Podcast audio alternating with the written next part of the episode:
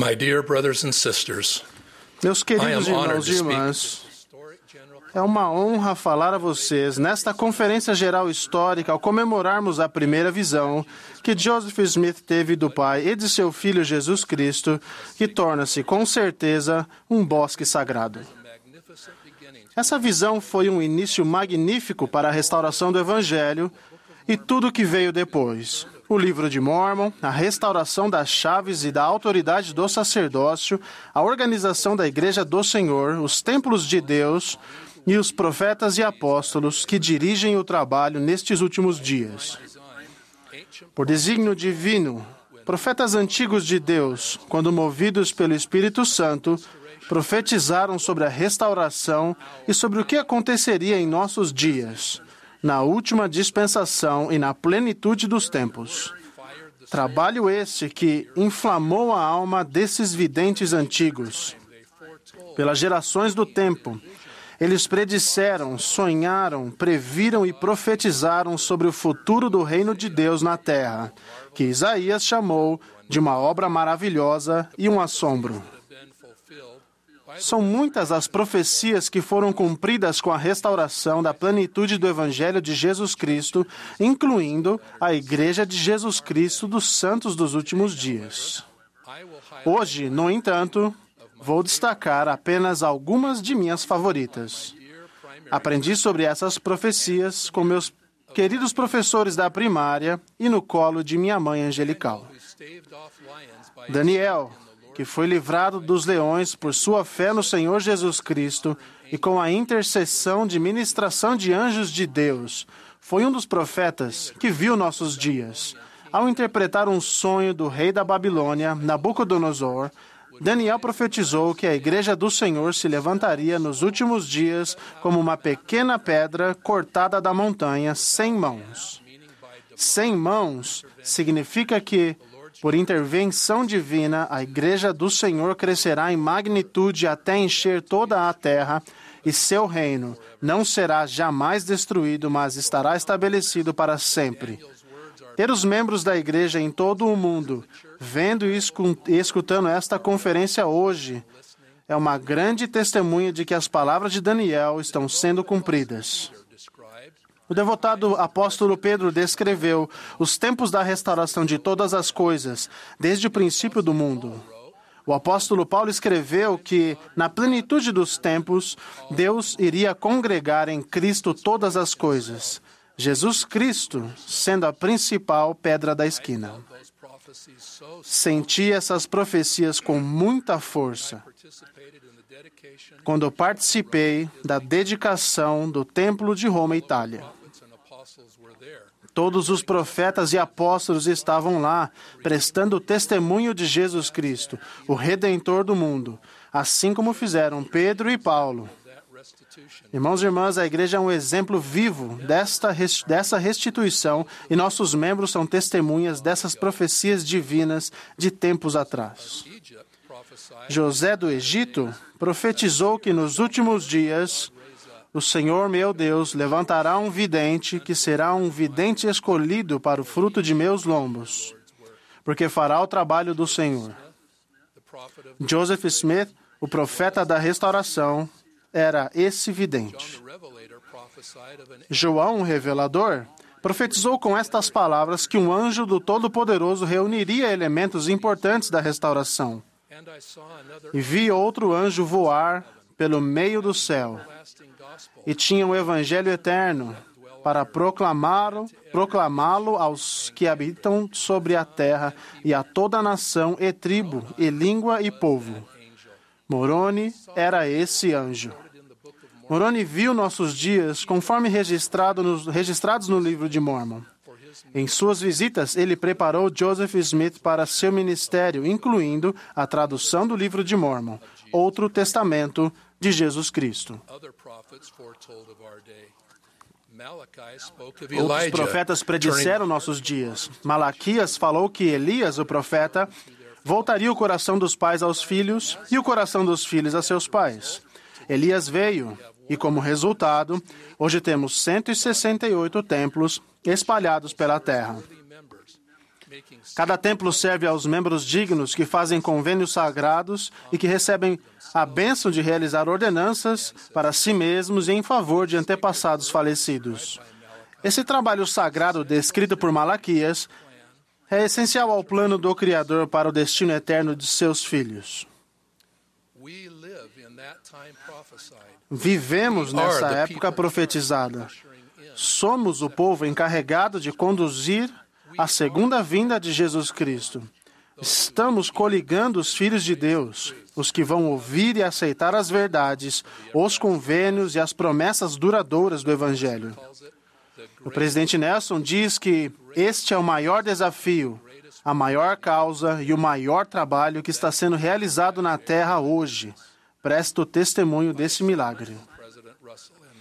Em fevereiro deste ano, fui designado pelo presidente Russell M. Nelson para dedicar o templo de Durban, África do Sul.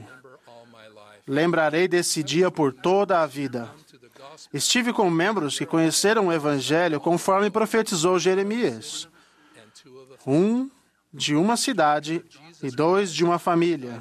A doutrina de Jesus Cristo une todos nós em todo o mundo, como filhos e filhas de Deus, como irmãos e irmãs no Evangelho. Independentemente de como nos vestimos, somos um povo com, o pai, com um Pai Celestial, cujo plano desde o início foi e é que sua família seja reunida fazendo e cumprindo convênios sagrados no templo. Em uma pequena reunião de portadores do sacerdócio em uma escola em Kirtland, Ohio, em 1834, o profeta Joseph profetizou: Vocês estão vendo apenas um pequeno grupo de portadores do sacerdócio hoje aqui, mas esta igreja encherá, encherá a América do Norte e do Sul e o mundo todo. Nos últimos anos, tenho viajado pelo mundo e me reunido com membros da igreja.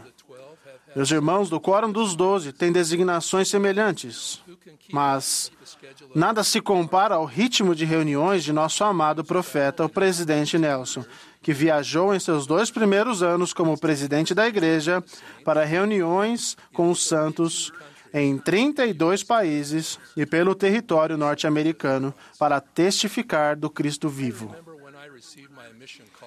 Lembro-me de quando era jovem recebi meu chamado missionário. Eu queria servir na Alemanha como meu pai, meu irmão e meu cunhado. Sem esperar que todos chegassem em casa, eu me adiantei até a caixa do correio e abri meu chamado. Li que eu havia sido chamado para a missão dos estados do leste dos Estados Unidos, sediada na cidade de Nova York, Estados Unidos. Fiquei decepcionado. Então entrei em casa e abri minhas escrituras em busca de consolo. Comecei a ler Doutrina e Convênios. Eis que tenho muita gente neste lugar, nas regiões circunvizinhas, e uma porta eficaz abrir-se-á nas regiões circunvizinhas, nesta região leste. Essa profecia revelada pelo profeta Joseph Smith em 1833 tornou-se uma revelação para mim. Naquele momento, soube que eu havia sido chamado para a missão em que o Senhor desejava que eu servisse. Ensinei sobre a restauração e seu dramático início quando nosso Pai Celestial falou a Joseph Smith e disse: Este é meu filho amado, ouve-o. Isaiah. A profecia de Isaías, feita mais de 700 anos antes do nascimento de Jesus Cristo, tem grande significado para toda a igreja. E acontecerá nos últimos dias que o monte da casa do Senhor se firmará no cume dos montes, e concorrerão a ele todas as nações.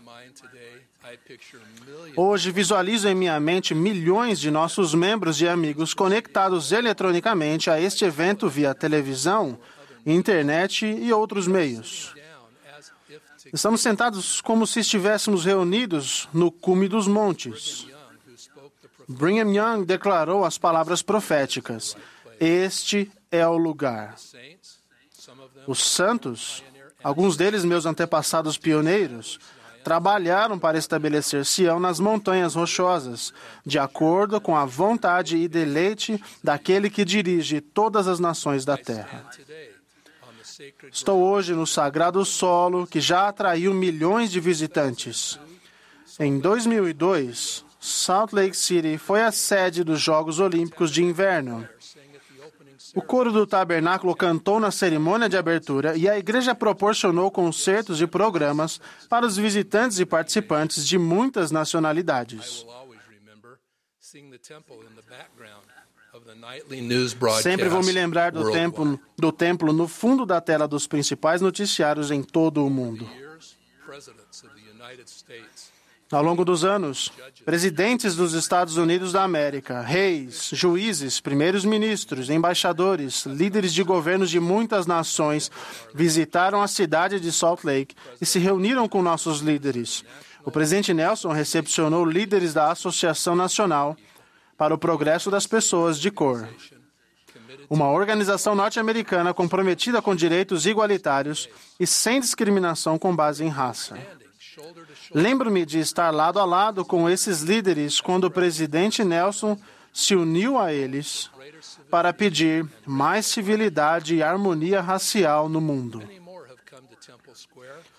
Muitas outras pessoas estiveram na praça do templo e se reuniram com líderes da igreja. Ano passado, por exemplo, para destacar apenas alguns, sediamos a Conferência de número 68 da ONU para a Sociedade Civil, uma reunião global e a primeira a ser realizada fora da cidade de Nova York.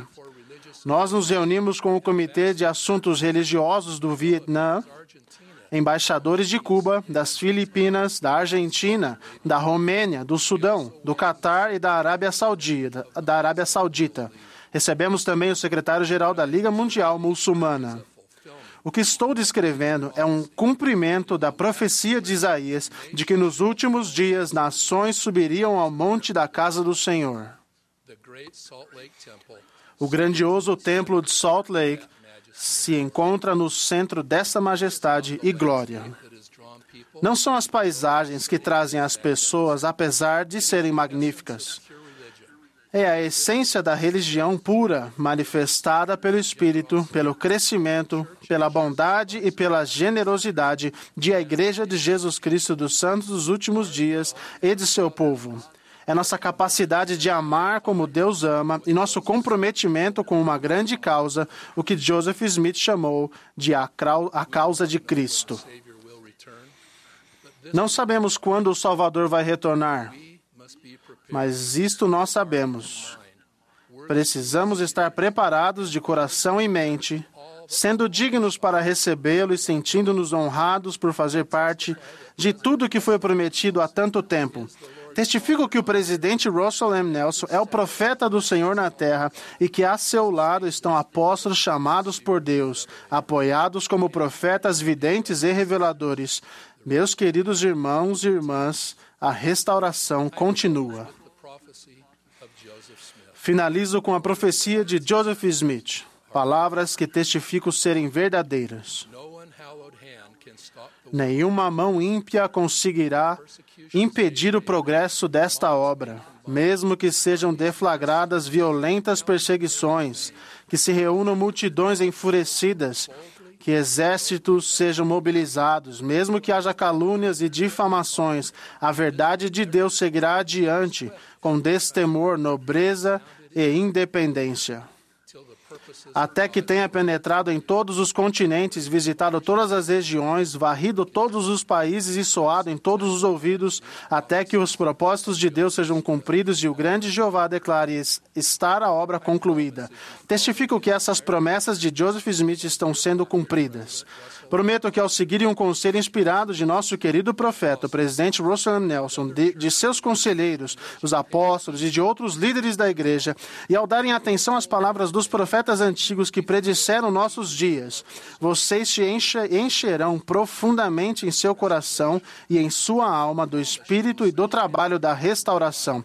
Prometo que verão a mão de Deus em sua vida, ouvirão suas promessas e sentirão seu amor. Em nome de Jesus Cristo, com gratidão pela restauração de seu evangelho e de sua igreja, como evidência de seu imensurável amor. Amém.